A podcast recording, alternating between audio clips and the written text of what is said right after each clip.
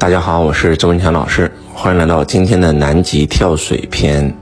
我们在南极游学有很多很好的项目，比如说我们登陆南极看企鹅，比如说我们在游轮上欣赏美丽的冰山、冰川，喝红酒，集体拍婚纱照，坐直升飞机俯瞰整个南极半岛，还有坐冲锋舟下海去探险。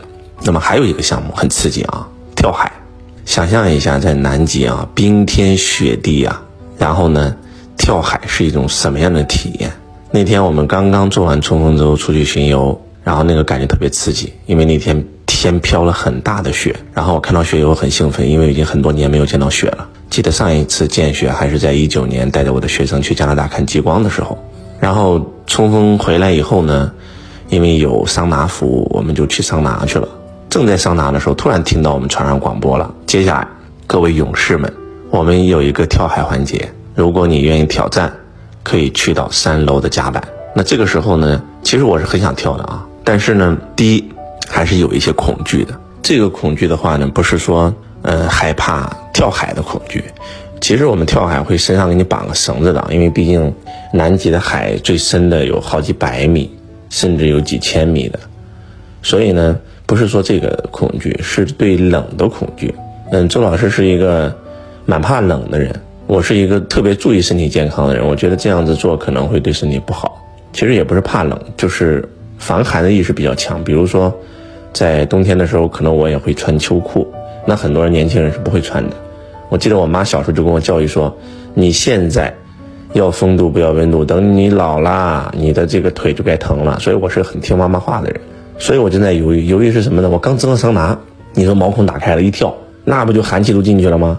本来不想跳，这个时候呢，我有很多国外的学员在跟我一起蒸桑拿，他们说师傅，我们在国外要想跳海，必须先蒸桑拿，先蒸完桑拿以后再跳，然后再蒸桑拿，这才好。这相当于是给你的血管做保健操，啊，芬兰浴很出名，都是这样做的。哎，这个时候我就蒙圈了啊！其实我们人世间很多事都是这样。很多养生的观点是完全冲突的。我们中国的话，其实我想也对，因为我在中国很多地方蒸桑拿也是有那种冷水池。我见到很多人就是蒸一蒸，在冷水池里跳一跳，然后又去蒸一蒸，所以我就搞糊涂了。就在这个时候呢，我想了想，算了，还是去吧。终于鼓起勇气，因为一辈子毕竟就一次这样的体验，对吧？然后呢，就去了。到了以后正在排队啊，我们排了很长很长的队，好多好多学生在体验。然后有很多男同学，也有很多女同学敢体验，我觉得哇，他们挺伟大的。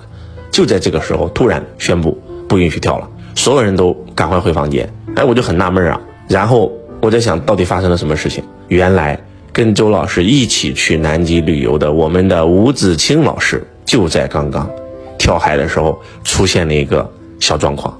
其实说是小状况，但是其实蛮吓人的。子清老师不会游泳，而且长得挺胖的。也是因为听到了各位勇士们啊，他一听“勇士”俩字儿，他就觉得哇，他天天教育孩子们要勇敢，他怎么能不勇敢呢？然后就冲下去了。前面的几个跳的都很顺利啊，跳进去游一游，工作人员把你打捞上来，哇，很兴奋。到了子晴老师了，子晴老师也很兴奋。刚开始跳的时候，哇，一直在跟我们讲啊，多棒啊，棒啊，棒啊，自己多棒多棒多棒，然后不害怕不害怕。结果往下去一跳，就是他不会游泳，然后海的那个。浪呢，又把它冲到了这个船的甲板上，所以当他潜下去，然后浮上来的时候，他发现他睁不开眼，然后海水就灌到自己的这个眼耳鼻舌里面了。更关键，他用手一摸，摸到的是铁，其实就是他飘到了这个船的甲板里。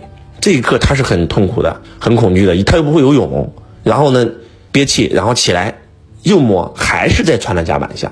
说实话啊，如果是一般的不会游泳的人，在这个时候会极其的恐惧。那海水又又很冷，然后这个时候我们工作人员发现他不对劲儿了，就有一个女探险家开着冲锋舟直接跑过来，然后跳进了海里，然后一个人拽拽拽拽了半天啊，将近这个过程大概有两三分钟啊。然后呢，工作人员发现他不行啊，但是把子晴老师那个绳子给抓到手了。抓到手以后的话呢，然后就上了冲锋舟。上了冲锋舟第一时间啊，他没有。顾自己又冲到那里去拉子晴老师，后来很多个老外，十多个老外啊，一起把子晴老师捞了上来。捞了上来以后，然后跳海行动赶快停止，因为这个呃安全第一嘛。而且这个时候天气有点变化啊，海上飘满了浮冰，那飘了浮冰，那跳就很危险了啊！刮到了、伤到了怎么办呢？对不对？然后呢，就全部取消，赶赶快都赶回房间。然后这个时候呢，老外也工作也很认真啊，就是必须要找医生啊，找医生，然后给子晴老师做 CT、熏寒问暖。老外还是很专业，因为我们这个船上有专业的医生，有专业的设备，有船医啊。然后大家都在赶走的时候，我不想走，因为我我担心啊，我担心我的学生啊。这一路我是又做爹又做妈，然后什么事都操心的，因为这么大的团啊，说句不好听点的，这是我们举办游学以来最难的一次，因为要飞那么多国家，所以这个时候我就一直在旁边盯着。然后呢，子晴老师冻得瑟瑟发抖，都说不出话了啊。然后直到工作人员跟我说他没事儿，给他做完了全身检查，我才回房间。当子晴老师稍微好了点以后啊，就跑过来找我了，非常非常感动啊。他说：“师傅，哎呀，我今天看到你一直在我旁边，我。”特别有安全感，特别感受到了爱，然后呢，我就问他，我说子清，你在跳下去，然后呢，发现没有被救上来的时候，然后你是什么感觉？他说那一刻我一点恐惧都没有，师傅，就像你说的一样，发生任何事都是喜悦感充满全身。那一秒我的感觉就是，我三生有幸能够让师傅这么的爱我，然后陪我一起来南极。说实话，在我登陆南极半岛的时候，当我看到企鹅的时候，我就觉得这次旅程值了，这次旅行费值了。说实话，当坐上飞机飞上云霄，俯瞰南极半岛，真的有一种千山鸟飞绝，万径人踪灭的感觉的时候，我觉得我这辈子值了，现在让我死都值了。所以当时我跳到海里，然后出来的时候，我发现，呃，这个摸到的是那个船的甲板，然后我就又又又被潜下去的时候，我又不会游泳的时候，我没有恐惧，我真的是喜悦感瞬间充满全身，我就觉得我这我此生我值了，然后那一刻我就浮现出了。师傅，你的这个安详的那个面容在我的，在我的眼前，然后我没有期待说，这个我会，呃，一定有人来救我，然后我就觉得，哪怕我现在死在这儿，我觉得也值了。我穿越了生死，我在第一次给你上西藏信仰课的时候，我就穿越了生死，把我所有的器官，啊，全部都签了那个捐献的保证书嘛。然后等到如果我有一天不在了，所有的器官全部捐出来，在二零二零年的时候，我就穿越了生死，所以那一刻我不恐惧。喜悦感瞬间充满全身，我觉得哇，我的人生太有意义了，我真的惊艳到了生死啊！嗯，当我观想到你的微笑的面庞的时候，我觉得我的师傅肯定会来救我。